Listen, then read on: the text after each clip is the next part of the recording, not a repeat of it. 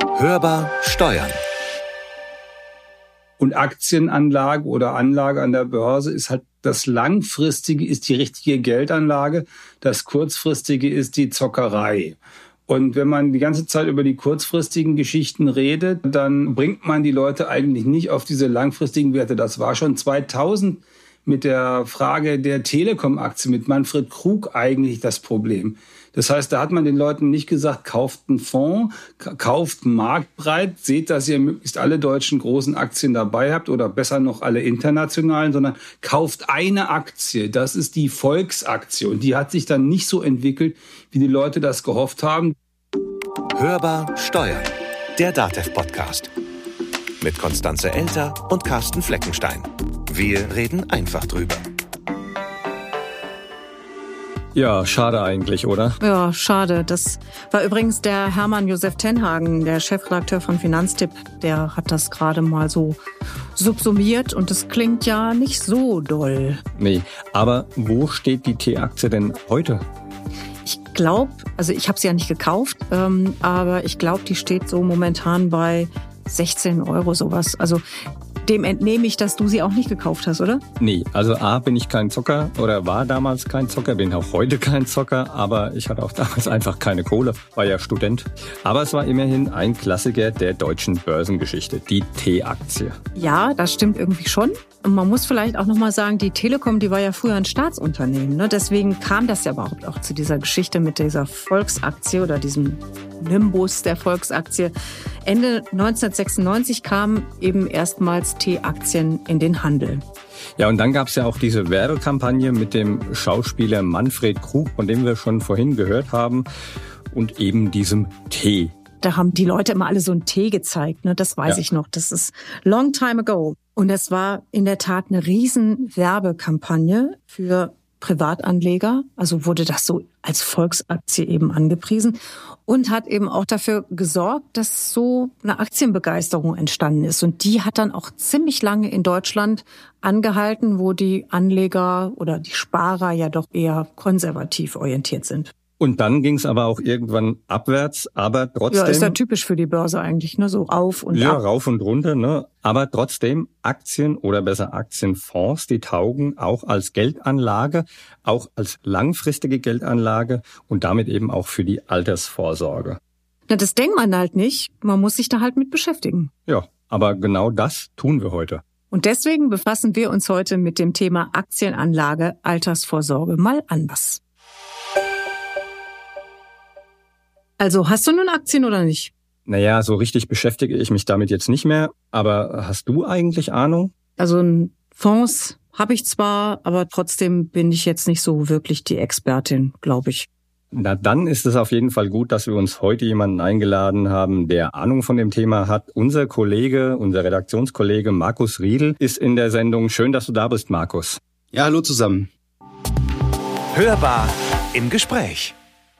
Also, Markus, sag mal raus mit der Sprache. Hast du denn Aktien? Also Aktien, reine Einzelaktien habe ich hin und wieder mal. Was ich immer habe, sind halt ETFs, also Indexfonds, weil das für die langfristige Altersvorsorge und den Vermögensaufbau, ähm, wenn man sich jetzt nicht täglich extrem lange damit beschäftigen will, wahrscheinlich das Beste ist. Und das ist dann auch der Grund, warum du dich mit dem Thema Altersvorsorge an der Börse beschäftigst oder wo kam das jetzt so her?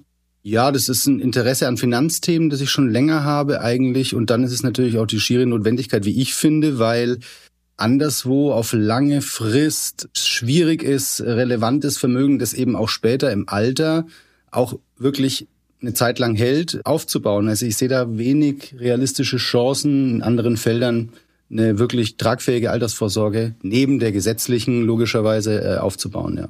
Altersvorsorge an der Börse, das ist doch jetzt für mich klingt das wie ein Widerspruch. Denkt man da an Wirecard oder eben an die Casino-Mentalität, an Hedgefonds, dann bist du wohl also so ein Zocker?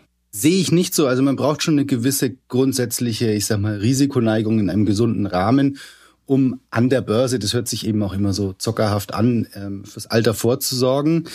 Aber es geht gerade beim Thema Altersvorsorge an der Börse halt um langfristige Investitionen. Also eben nicht um dieses im maximal im schlimmsten Falle Daytrading, also 10 Uhr 3 kaufen, 10 Uhr 5 zu minimalen Kurserhöhungen mit fettem Hebel verkaufen oder so. Darum geht's nicht, sondern wir sprechen immer über einen Buy-and-Hold-Ansatz, kaufen, liegen lassen, arbeiten lassen, Zinseszins wirken lassen und irgendwann halt mal das Ganze dann in späteren Jahren, wenn es Richtung Rente geht, entnehmen. Also langfristig ist da das Stichwort. Gehen mir sofort so ein paar Filme durch den Kopf, aber lassen wir das mal. Du hattest ja vorhin schon gesagt, dass es eben nicht nur die Börse ist oder das Depot, sondern auch die gesetzliche Rentenversicherung. Wie sieht denn dann so eine solide, vielfältige Altersvorsorge aus? Was würdest du sagen? Ja, so vielfältig ist sie in der Regel schon per se, weil wir haben ja die erste Säule mit der gesetzlichen Rentenversicherung, die erste Schicht mit der gesetzlichen Rentenversicherung, haben dafür Selbstständige theoretisch auch noch Rürup und haben berufsständische Versorgungswerke, die Rechtsanwälte haben das zum Beispiel. Das ist so diese Basisschicht, da kommt eine solide Grundversorgung bei raus. Dann gibt's die Schicht zwei, das ist alles, was staatlich gefördert ist. Riester, betriebliche Altersversorgung, solche Dinge. Und dann die Schicht drei ist komplett privat und da ist eben auch Vorsorge an der Börse sozusagen über Indexfonds beispielsweise mit drin. Aber nur weil es die dritte Schicht ist, heißt es nicht, dass es irgendwie die uninteressanteste Schicht ist, sondern da kann man eben Renditen erwirtschaften, auf lange Frist auch wieder, die dann dazu führen, dass diese dritte Schicht in der konkreten Alters, also wenn, wenn man sich dann auszahlen lässt in der Rente, wirklich einen großen Batzen eben ausmacht. Man muss es natürlich austarieren. Stichwort Sicherheitsbedürfnis, Stichwort, ähm, was brauche ich überhaupt im Alter, welche Steuersätze habe ich dann. Da muss man sich auch irgendwann mal beraten lassen. Aber ich denke, so eine, so eine Mischung aus diesen drei Schichten ist am Ende ganz gut. Wie viel jeweils ist individuell. Bedeutet dann ja auch, dass man da in der dritten Schicht äh, kreativ sein kann und auch so ein bisschen an der Börse ja vielleicht auch spekulieren kann. Welche Rolle spielt die Börse dann so insgesamt bei der Altersvorsorge? Ja, das ist individuell. Also sie kann natürlich eine große Rolle spielen. Das kommt darauf an, wie viel Geld ich da schlichtweg investiere und wie viel Geld ich beispielsweise in Produkte in der zweiten Schicht investiere. Was sie aber auf jeden Fall spielt, ist die Rolle der, das sage ich mal, sie, sie kann gut die Rentenlücke füllen über lange Frist, weil eben hohe Renditen einfach möglich sind. Und über dieses Thema, was gibt's denn so außerhalb der normalen ersten beiden Schichten noch und was kann denn die Börse für eine Rolle spielen, habe ich eben auch mit Hermann Josef Tenhagen, dem Chefredakteur von Finanztipp, mal gesprochen. Und dann gibt es die Frage, was man denn zusätzlich sonst noch tun kann. Und da fällt einem natürlich zuerst die Börse ein. Das heißt, manchen Leuten fällt zuerst ihre Immobilie ein oder eine mögliche Immobilie.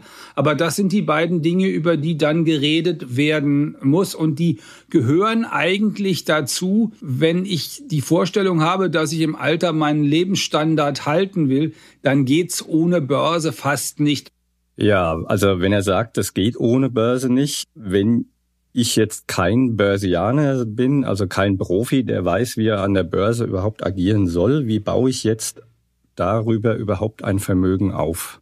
Da gibt's grundsätzlich die Möglichkeit, über wertige Aktien das Ganze zu machen, also keine hochspekulativen Firmen, die in irgendwelchen komischen Nischensegmenten gerade viel Geld verdienen, aber das nicht auf Dauer vielleicht, ähm, sondern Aktienfonds, damit meine ich jetzt gemanagte Fonds, bei denen ein Fondsmanager im Hintergrund für einen relativ hohen Preis versucht, den Markt zu schlagen, Klammer auf, was ihm meistens nicht gelingt, Klammer zu.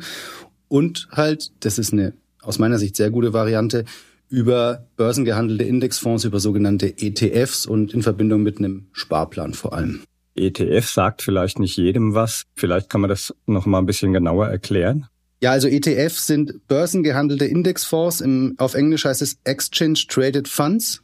Das heißt, die werden, wie der Name schon sagt, an Börsen gehandelt und sie bilden einen Referenzindex ab. Da gibt's ganz, ganz viele verschiedene Branchenindizes, sogar Länderindizes, aber die interessantesten bilden eben weltweit verschiedenste Branchen ab. Äh, da kommt zum Beispiel der MSCI World ins Spiel. Das dürfte der bekannteste sein, hat der andere, ein oder andere mittlerweile sicher auch schon gehört.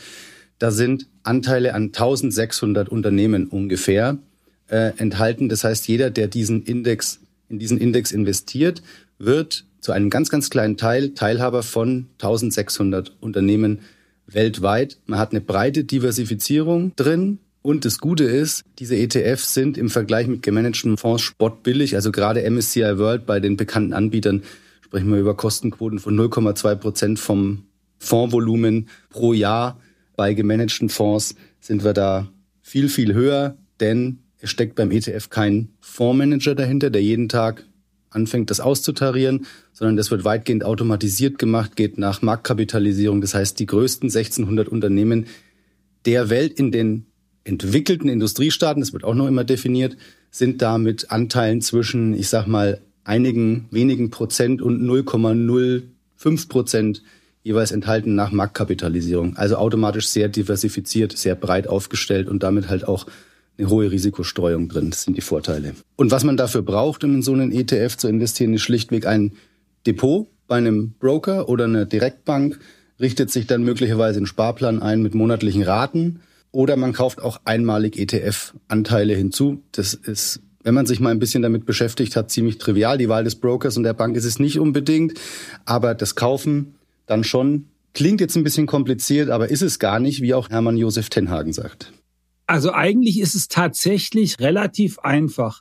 Abseits von dem eigenen Konto, das man an der Börse braucht, also dem Depot, muss man da eigentlich nur einen Aktienindexfonds reinpacken, und zwar einen weltweiten, weil das ist das, was über die letzten Jahrzehnte am besten funktioniert hätte. Dann ist man nach 15 Jahren, haben wir gemessen bei Finanztipp, hat es noch nie Verluste gegeben, wenn man den weltweiten Aktienindexfonds kopiert hat mit seinem, mit seinem eigenen Indexfonds.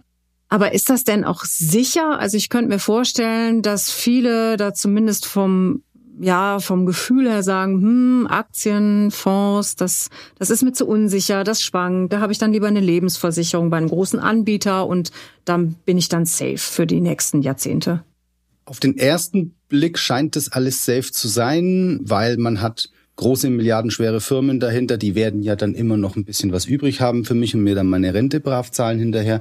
Aktuell gab es eine Meldung, die jeden, der so denkt, ein bisschen aufhorchen lassen sollten. Ab 1.1.22 sinkt nämlich der Garantiezins für diese klassischen Lebensversicherungsprodukte von 0,9 auf 0,25. Also das sind eigentlich wirklich auch auf lange Frist dann irrelevante Zinsen. Mit 0,25 ist in einer menschlichen Lebensspanne auch nicht viel zu erreichen einfach. Und da stellt sich dann natürlich schon die Frage, ob ich nicht ein gewisses Risiko auch in Kauf nehmen muss. Ja, und zumal, du hast ja dann da auch Kosten, ne? also musst du ja fast auch noch Geld mitbringen, wenn du dann nur noch 0,25 Prozent hast. Und es ist ja auch so, zumindest erlebe ich das selbst so, dass auch selbst bei der betrieblichen Altersvorsorgung und auch bei den Lebensversicherungen, die dahinter stehen, da schmilzt es ja auch zusammen. Also ist eigentlich auch nicht mehr sicher.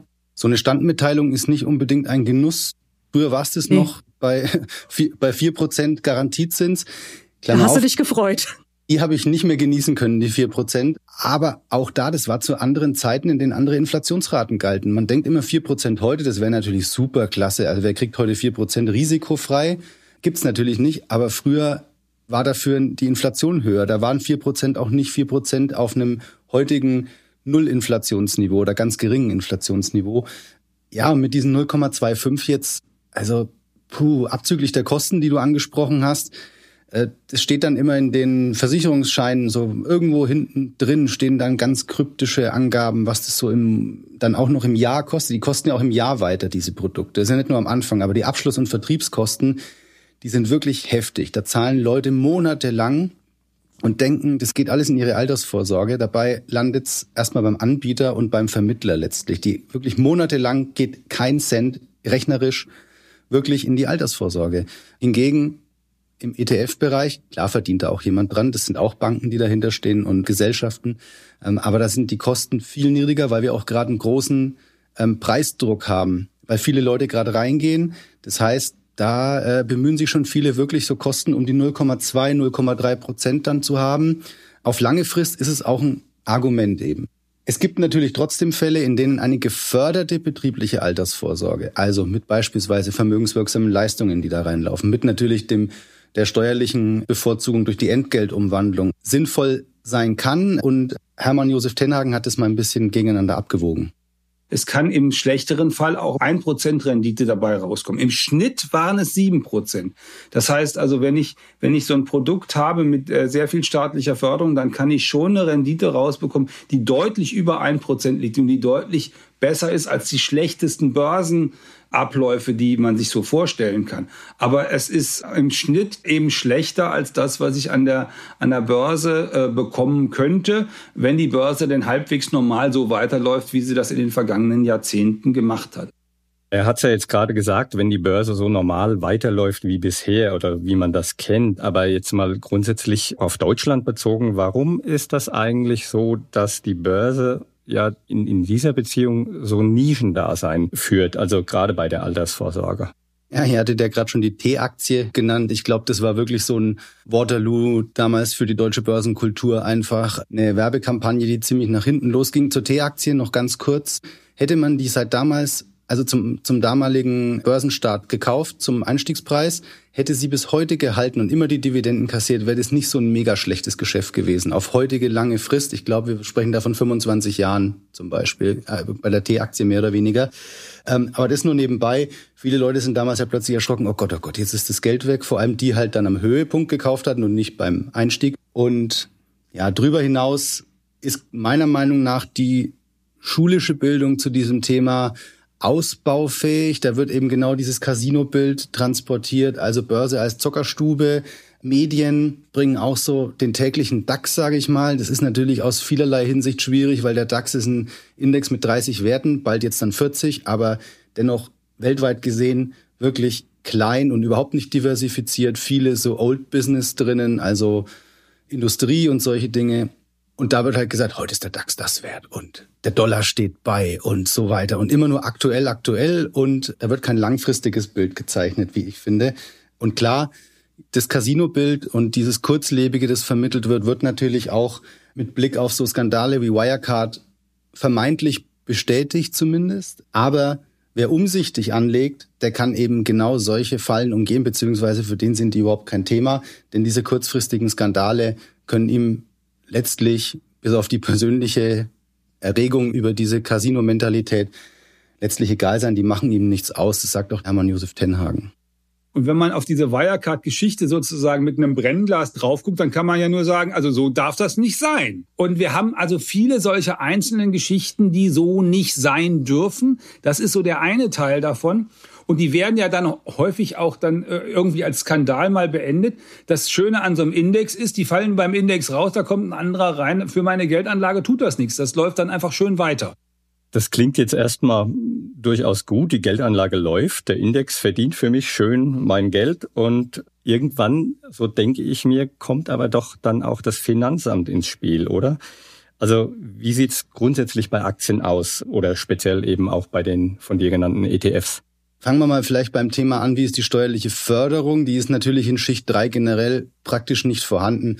Man kann jetzt natürlich sagen, eine ähm, Abgeltungssteuer oder Kapitalertragssteuer von 25 Prozent ist natürlich bei einem, bei jemandem, der einigermaßen verdient und einen höheren individuellen Steuersatz hat, per se schon eine Förderung. Ist, ist ja auch so. Aber im Sinne einer Steuererleichterung, einer klassischen Steuererleichterung, wie jetzt beispielsweise bei der Entgeltumwandlung aus dem Brutto, das ist da natürlich überhaupt nicht vorgesehen. Es gibt Versicherungsprodukte, die sind stärker an den Kapitalmärkten orientiert, haben auch Aktienanteile, meistens aber auch sehr viele Anleihen und Sicherheitsbestandteile, die eben nicht viel Rendite abwerfen. Nettopolicen, die keine Abschlusskosten haben und um einen oder einen oder verschiedene ETF herumgebaut sind, gibt's auch. Da hat man dann auch Steuervorteile, weil es eben Versicherungsprodukte sind. Man spricht dann von einem Versicherungsmantel um eine ETF, ein ETF-Investment. Aber die komplett selbstgemachte Altersvorsorge an der Börse mittels Sparplan über ein Depot bei einer Bank, die ist komplett ungefördert. Das heißt natürlich nicht, dass man dann auf der anderen Seite dafür auch keine Steuern zahlt und irgendwas besonders rauskriegt, logischerweise. Also das heißt dann unter Umständen, zumindest aus steuerlicher Sicht, lohnt sich das mit der staatlichen Förderung dann doch bei der Altersvorsorge? Äh, klare Antwort kommt drauf an. Es ist eine Frage der Höhe der Förderung, beispielsweise bei einer betrieblichen Altersversorgung, ähm, gibt mein Arbeitgeber die mittlerweile gesetzlich festgeschriebenen 15 Prozent obendrauf. Dann gibt's ja noch verschiedene Bestandteile, äh, die vermögenswirksamen Leistungen, die rein können. Also alles, was ich nicht selber zahlen muss letztlich und alles, ähm, was ich steuervergünstigt da einbringen kann, hebt dann natürlich rechnerisch am Ende die Rendite, die ich selber davon habe, weil ja geschenktes Geld für mich einbezahlt wird am Anfang und dann am Ende halt mir auch irgendwann ausbezahlt wird, hoffentlich. Wichtig ist halt auch immer die Frage, in welches Produkt gebe ich mein Geld? Stichwort aktuell 0,25 Prozent. Garantiezins, sind es gute Produkte oder eher schlechte Produkte, wenn noch Kosten dazu kommen? dass es auch immer nicht so einfach ist, da ein gutes Produkt zu erwischen, auch bei der geförderten Altersvorsorge. Das hat mir Frank Hansen erklärt. Er ist Vorsitzender des Verbands der vermögensberatenden Steuerberater DVVS. Wenn ich das jetzt aus Entgeltumwandlung mache äh, oder Arbeitgeber finanziert, dann äh, reden wir ja von sogenannten Bruttosparen. Das bedeutet ja, die Sozial- und Steuerlast kommt ja oft später. Insofern wird ist der Betrag, der erstmal der Verzinsung zugrunde liegt, ja quasi doppelt so hoch. Das ist erstmal ein Vorteil. Entscheidend ist natürlich wieder das zugrunde liegende Produkt. Das ist natürlich gerade im Bereich Riester durch die Garantien sehr schwierig, auch nachteilig. Und natürlich muss der Arbeitnehmer gucken, wie viel Zuschuss bekomme ich arbeitgeberseitig. Du hattest ja es gerade schon, ich sag mal, angedeutet, dass das mit der steuerlichen Förderung bei Aktien und bei Depots und wahrscheinlich auch bei ETFs nicht so dolle aussieht. Aber was ist denn in steuerlicher Hinsicht grundsätzlich zu beachten mit Blick auf diese ETFs? Es ist natürlich ein bisschen komplizierter als bei solchen geförderten Produkten, die einem eine große Versicherungsgesellschaft beispielsweise anbietet. Aber am Ende ist es auch nicht so kompliziert. Es gab zum 1.1.18 die sogenannte Investmentsteuerreform und da wurde gerade für thesaurierende ETFs, also die Dividenden und Erträge immer wieder direkt anlegen, was Klammer auf auch zu einem höheren Zinseszinseffekt später führt. Das ist aber noch ein anderer, noch eine andere Frage. Da wird über die sogenannte Vorabpauschale jedes Jahr eine gewisse Vorbesteuerung vorgenommen, weil normalerweise zahlst du ja am Ende erst, wenn du Gewinne realisierst. Also Fondsanteile mit Gewinn verkaufst, Dividenden kassierst, Zinsen und so weiter und so fort. Aber diese Steuerreform mit den Vorabpauschalen wirkt sich natürlich schon auf die ETF, gerade auf die Thesaurierenden aus, und zwar schon ziemlich grundlegend. Ähm, Frank Hansen skizziert es folgendermaßen. Das ist ja im Prinzip so, dass man eine getrennte Besteuerung hat des Investmentfonds selber und nebenher des Anlegers. Und zwar im Grunde genommen in der Form, dass man auf Ebene des Investmentfonds eine sogenannte Vorabpauschale erhoben wird. Das ist also gerade natürlich auch eine äh, Besteuerung der thesaurierenden Fonds und beim Anleger selber wird eben dann besteuert die Ausschüttung oder auch der Gewinn aus der Veräußerung von Investmentanteilen. Was sind denn dann die No-Gos beim ETF-Investment aus steuerlicher Sicht? Bei ETF-Investments sind die Tugenden, die bei einer langfristigen Anlage an der Börse ohnehin gefordert sind, noch viel wichtiger, weil ETFs sind eben überhaupt nicht so konstruiert, dass man damit kurzfristig Geld bekommt, Geld scheffeln kann einfach, sondern die sind für die lange Frist konzipiert. Schwierig ist Flatterhaftigkeit, Sprunghaftigkeit. Also alte Börsenweisheit, um ein bisschen schlau zu klingen, hin und her macht Tasche leer, sagt man da so schön. Das heißt, heute das kaufen, morgen das verkaufen. Dann dieses, jenes, oh, da geht was runter, jetzt muss ich aber mich schnell davon trennen. Das sind alles Sachen, wenn man einen kurzfristigen Blick hat. Es gibt Leute, die verdienen auch viel Geld mit kurzfristigen Invest Investments. Aber wer langfristig das macht, muss ein bisschen was aushalten, Augen zu, gar nicht jeden Tag reingucken, einfach lassen. Und das Interessante ist, das gilt nicht nur beim Investieren an der Börse, sondern das gilt auch bei der Steuer. Die These unterstützt auch Frank Hansen. Wir merken immer, es gibt dann äh, steuerliche Probleme auch vom Handling her, wenn dann die Anleger zu viel Depotwechsel machen zwischendurch. Dann liegen Informationen für historische Anschaffungskosten nicht vor. Es gibt ja so Depotspringer, immer so nach dem Motto, irgendwo ist es noch ein bisschen günstiger, vergessen aber, dass dann die historischen Anschaffungskosten bei der aktuellen Depotbank manchmal nicht vorliegen. Und dann wird ja bei Verkäufen werden ja Ersatzbemessungsgrundlagen herangezogen, die zu einer äh, Überbesteuerung führen. Also ich sag mal, sich in Ruhe überlegen, welche Depotbank das langfristig angehen. Äh, das macht auf jeden Fall Sinn. Oh je, das klingt irgendwie so, als sollte ich das möglichst nicht unberaten machen, oder? Also gerade wenn man so als Einsteiger an der Börse daherkommt und vielleicht auch nicht nur ETFs machen möchte, sondern auch noch die ein oder andere Aktie oder normalen Fonds. Also kann ich das überhaupt alleine? Den Einstieg auf jeden Fall.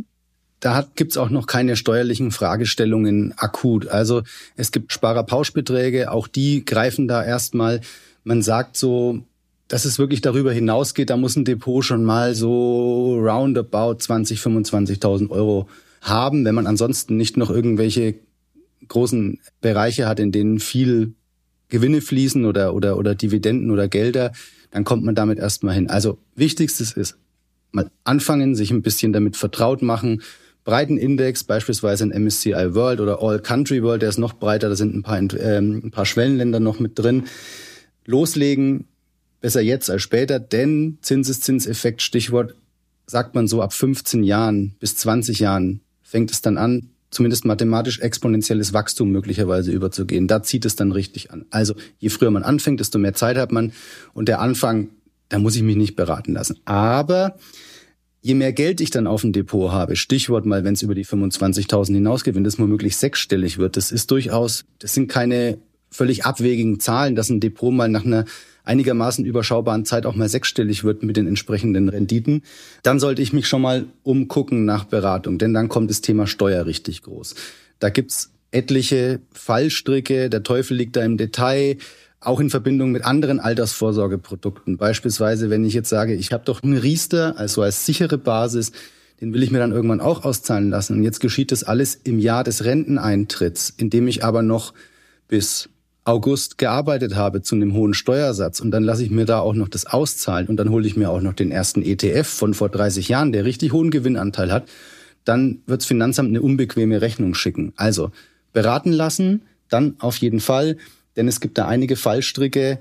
Thema auch Vorabpauschale. Was habe ich denn schon über die Vorabpauschale vorher gezahlt an Steuern? Was kommt denn jetzt konkret raus? Kann man sich als Privatmann schwierig ausrechnen, zumal nach den ganzen Jahren und deswegen Beratung auch sinnvoll, aber nicht erst zu spät, sondern ab einem gewissen Zeitpunkt schon, wenn das Depot einen gewissen Umfang hat. Und das äh, sagt auch Frank Hansen. Es macht schon Sinn, sich beraten zu lassen, wenn ich jetzt mit einem Sparvolumen von drei, vier, 500 Euro loslegen möchte. Dann bin ich also natürlich schon eher so die Führungskraft. Die Selbstständigen lassen sich ja eigentlich alle vom Steuerberater beraten. So und der, ich würde schon sagen, so wenn man wenn man jetzt das erste Mal vielleicht aus einer größeren Gehaltszahlung, also Gehaltsanhebung heraus oder auch Einmalzahlung, da macht es dann schon Sinn, mal das Gespräch mit einem Steuerberater zu suchen. Du hast ja jetzt schon ganz oft gesagt, langfristig anlegen, liegen lassen, bedeutet für mich jetzt in der Rückwärtsrechnung, was man schon ganz früh anfangen sollte? Oder ist es tatsächlich auch etwas, wenn man nochmal alles so ein bisschen neu sortiert in der Altersvorsorge oder vielleicht sogar feststellt, oh Gott, äh, meine Versicherungsprodukte langen nicht aus und ich muss da jetzt nochmal nachlegen? Grundsätzlich gilt natürlich, dass ein langer Zeitraum das Risiko schon deutlich verringert. Je kürzer die Zeiträume, desto mehr werde ich von möglicherweise äh, Crashs oder größeren Verlusten, die im Übrigen ganz normal sind und irgendwann wieder kommen, aber umso weniger Zeit ich insgesamt habe, desto weniger kann mein Portfolio, mein Depot dann wieder rauskorrigieren hinterher eben. Also man hat jetzt, Corona war so ein Beispiel, da gab es im Februar, März 2020 ja wirklich diesen starken Einbruch. Da haben auch viele Depots mal schöne 30 Prozent oder so verloren. Ist mittlerweile bei den meisten schon wieder aufgeholt. Gerade wenn man auf diese ETFs guckt, äh, hat die Zeit das wieder rausgeholt. Aber man braucht halt dieses Jahr. Hätte man Geld damals gebraucht irgendwie und noch vorher keinen langen Zeitraum gehabt, dann wäre Oder das wärst auch, du dann in Rente gegangen, ne? Also das stelle ich mir gerade vor. Wärst du dann in so einer Zeit in... Ja, stimmt. Aber hättest du vor 30 Jahren angefangen, man, man muss sich mal den Spaß machen und mal verschiedene Charts angucken von beispielsweise des MSCI World auf, man fängt mal bei einem Jahr an, da schwankt schon ordentlich. Dann gehen wir mal auf drei Jahre, dann gehen wir auf fünf Jahre, geht zehn Jahre Maximum beispielsweise, so 20, 30 Jahre. Und da wird so ein Corona-Crash vom März 2020 auf die Gesamtfrist, ist natürlich nicht schön, aber der wird immer kleiner, dieser, dieser, äh, dieses Absinken. Dann habe ich trotzdem noch aufs ganze, auf die ganze Zeit Rendite gemacht. Die Frage ist natürlich, bin ich jetzt, ich sag mal, rechnen wir mal von der Rente 15 Jahre zurück, weil man sagt, 15 Jahre ist in der Regel ein Zeitraum, in dem man wirklich auf die letzten, auf viele, viele Jahrzehnte rückblickend immer mit einem Gewinn rauskam. Das heißt nicht 10 Prozent oder so, aber irgendwas blieb immer hängen an Rendite. Ähm, man hat keinen Verlust gemacht. Dann wären wir so bei Anfang 50. Da kann man schon noch gut diversifiziert auch in so eine ETF-Sparen auch einsteigen. Vielleicht ist es da gut, schon mal mit einem größeren Einmalbetrag mal reinzugehen, um nicht halt bei monatlich zwei, drei, vierhundert Euro mal einzusteigen, bis sich dann was tut. Das dauert natürlich. Man kann das Portfolio bisschen, wenn man schon hat, defensiver aufstellen, kann sagen, ich nehme ein bisschen Aktienanteil raus, gebe mehr Staatsanleihen, Unternehmensanleihen. Allerdings mache ich damit auch die Rendite halt heutzutage nachhaltig kaputt. Und wenn die Zinsen wieder steigen, gehen meine Anlagen noch mal in den Keller. Aber gerade in dem äh, in, in diesem in diesem Alter mit Anfang 50 gibt's auch noch eine ganz andere Möglichkeit, sogar relativ sicher und mit einer ganz guten Rendite für die Rente oder die Rente auszubauen, sage ich mal. Da sind wir jetzt ganz ohr. Also ab 50 kann man freiwillige Sonderzahlungen in die gesetzliche Rentenversicherung leisten.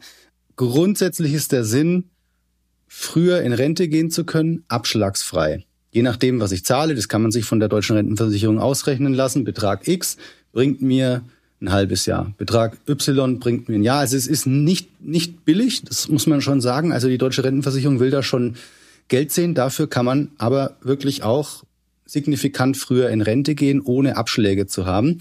Wenn man dann aber doch denkt, oh, nee, äh, Job macht doch noch Laune und ich ziehe es jetzt doch noch durch, kriege ich später auch mehr Rente. Also das lohnt sich in jedem Fall. Und andererseits gibt's auch noch wirklich schöne Steuervorteile. Und Frank Hansen vom DVVS hält es auch aus dem steuerlichen Gesichtspunkt heraus für eine gute Sache. Die steuerliche Geltmachung ist ja in der sogenannten Schicht 1.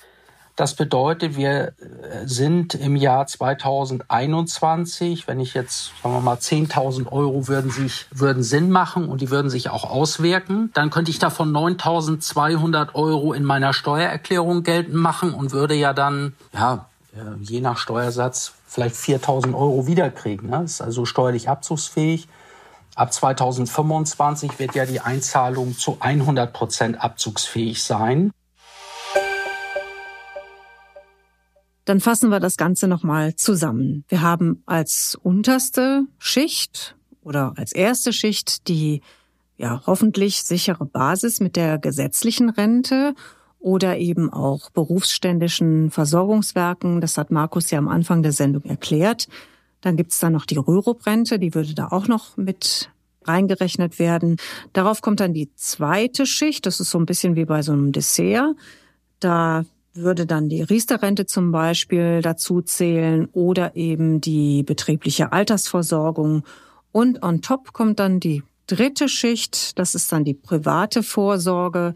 Natürlich muss es dann nicht unbedingt die Aktie sein, es kann dann auch vielleicht eine Eigentumswohnung sein, aber es geht eben auch das Aktiendepot, zum Beispiel eben mit den beschriebenen ETFs.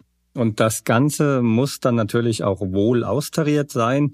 Das hängt natürlich auch ein bisschen, nicht nur ein bisschen, das hängt stark von der eigenen Lebensphilosophie und natürlich von dem vorhandenen Kleingeld ab. Die Börse ist sicherlich kein Casino wenn man das Thema plant und langfristig angeht. Aber man muss natürlich auch ein Stück weit das passende Mindset haben. Wenn ich auch im seltenen, aber durchaus vorkommenden Fall mal deutlich zweistellige Verluste in kurzer Zeit verkraften kann und deshalb schlaflose Nächte hat, der tut sich dann vielleicht auch keinen Gefallen. Also ein bisschen risikofreudig sollte man sein und ich glaube vor allen Dingen, man sollte nicht immer reingucken. Genau. Also eines ist sicherlich klar, in dieser dritten Schicht, also in quasi beim Sahnehäubchen der Altersvorsorge, da braucht es dann einfach einiges an Eigenverantwortung. Und ich würde sogar sagen, auch vor allen Dingen einiges an Eigeneinschätzung. Denn ob man jetzt eher der Sicherheitstyp ist oder eher der Risikotyp, das muss man dann ja für sich selbst herausfinden. Das ist auch nicht ganz so einfach. Natürlich ist es erstmal übersichtlicher, wenn man in so vorgefertigte Produkte investiert, also wie jetzt zum Beispiel die Riester-Rente und natürlich die gesetzliche Rente, ganz klar.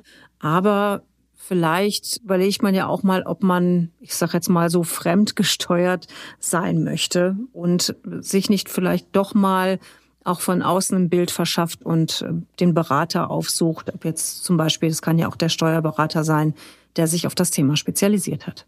Weitere Infos über ETFs und vor allem den Link zur neuesten Data-Veröffentlichung Arbeitnehmer Scout mit allen Details zur privaten Finanzplanung finden Sie natürlich wie immer auch in den Notizen zur Folge. Damit Danke dir, Markus, dass du heute als Gast und vor allen Dingen als Experte bei uns in der Sendung warst. Ja, auch euch herzlichen Dank, dass ich da sein durfte. Das war Hörbar Steuern, der DATEV Podcast. Wie immer freuen wir uns, wenn Sie uns abonnieren und natürlich auch, wenn Sie uns teilen und weiterempfehlen. Und bitte bewerten Sie uns im Podcatcher Ihrer Wahl. Und wenn Sie uns was zu sagen haben, wie immer geht das unter podcast.datev.de. Oder Sie rufen uns an unter der kostenlosen Telefonnummer 0800 082 6782 und hinterlassen Sie uns einfach eine Sprachnachricht. Vielleicht haben Sie auch noch eine Frage an unsere Experten zum Thema ETF. Mein Name ist Konstanze Elter. Mein Name ist Carsten Fleckenstein. Wir wünschen Ihnen eine gute Zeit. Bleiben Sie optimistisch. Und hören Sie wieder rein. Hörbar Steuern. Der DATEV-Podcast.